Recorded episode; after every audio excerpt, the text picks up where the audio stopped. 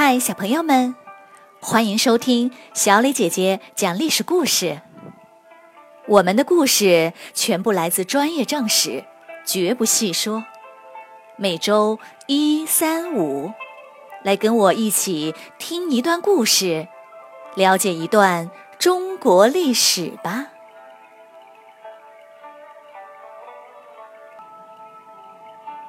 今天我要给你们讲的故事名字叫做《旦夕祸福》。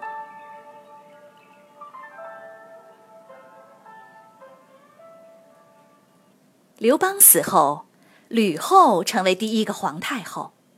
然而，这个皇太后真是不好当，十几个诸侯王，几百个大臣，每一个人都想着各自的利益。吕后越来越觉得自己力量单薄，于是他把吕家的男人都安排进朝廷，封王封侯，把吕家的女人都嫁给刘家，建立起一个庞大的皇族集团。吕后当了十五年的皇太后，最后她得了重病，她担心自己死后会出乱子，就让侄子赵王吕禄担任大将军，统帅北军。再让另外一个侄子梁王吕产担任相国，统帅南军。这样一文一武，既控制了朝廷，也控制了守卫长安城的军队。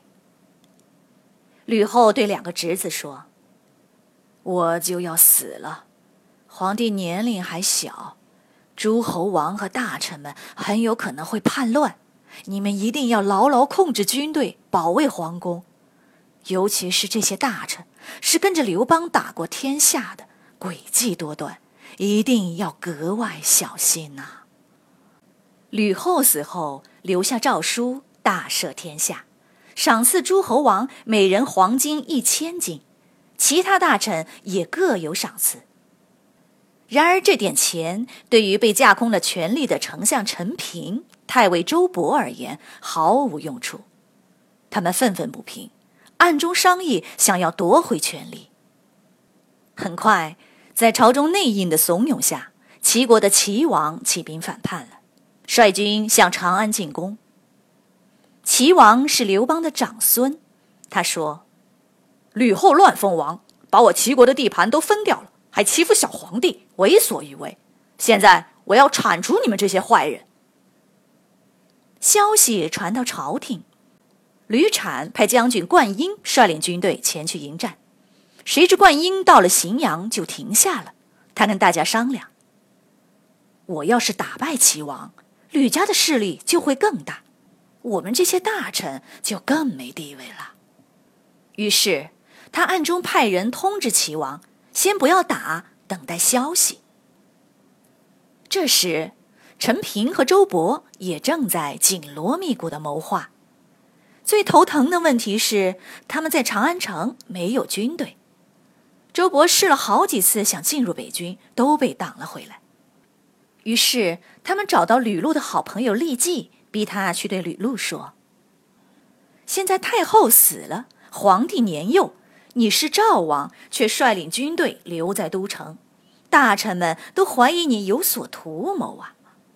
你不如辞去大将军，回到赵国。”吕产也是一样，这样的话，齐王一定会退兵，大臣也不会起疑心，你就可以安心的当赵王了。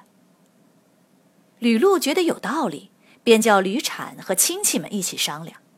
可是有人说好，也有人说不好，还是犹豫不决。一天早上，吕产正在会见一名官员。突然得到前线报告，说灌婴跟齐王勾结，图谋不轨。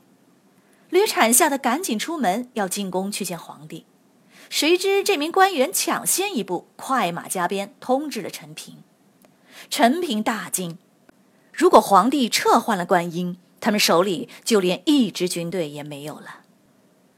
陈平迅速做出了安排，他一边通知宫廷守卫阻拦吕产进入宫殿。同时，假传圣旨，让周勃进入北军，又让郦季再去劝吕禄说：“皇帝已经派周勃来了，意思就是让你走，你怎么还不走呢？”吕禄信了，解下大将军的印信，离开长安，去了赵国。周勃拿到印信，掌管了北军，然后马上派出一千兵士直奔皇宫。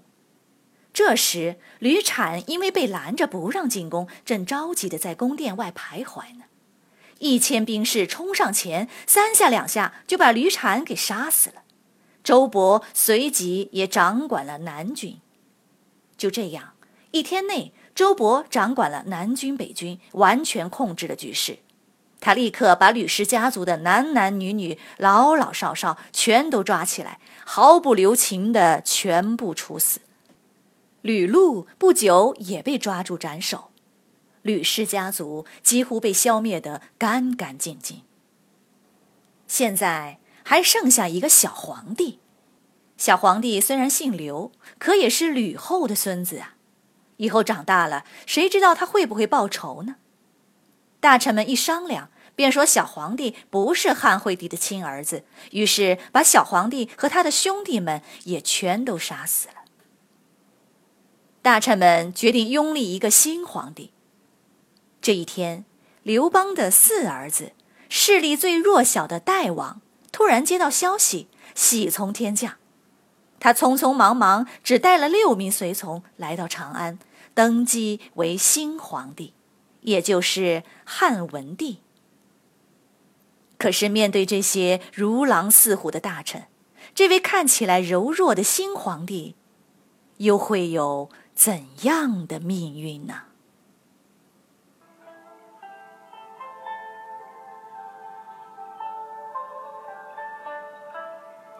小朋友们，今天的故事讲完啦。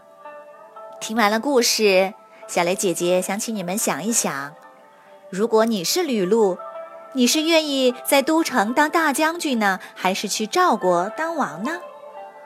欢迎你们进入公众号，用语音来回答我们的问题。